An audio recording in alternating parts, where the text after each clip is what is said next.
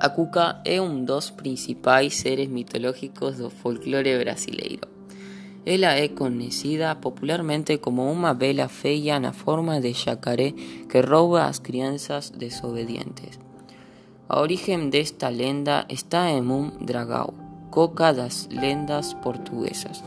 Esta tradição foi trazida para o Brasil na época da colonização. Diz a lenda que a cuca rouba as crianças que desobedecem a seus pais. A cuca dorme uma noite a cada sete anos.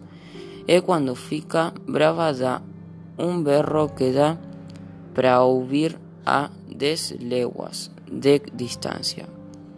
Pelo fato da cuca praticamente não dormir. Alguns adultos tentam amedrontar as crianças que resistem dormir, dizendo que se eles não dormirem, a cuca irá pegá-las.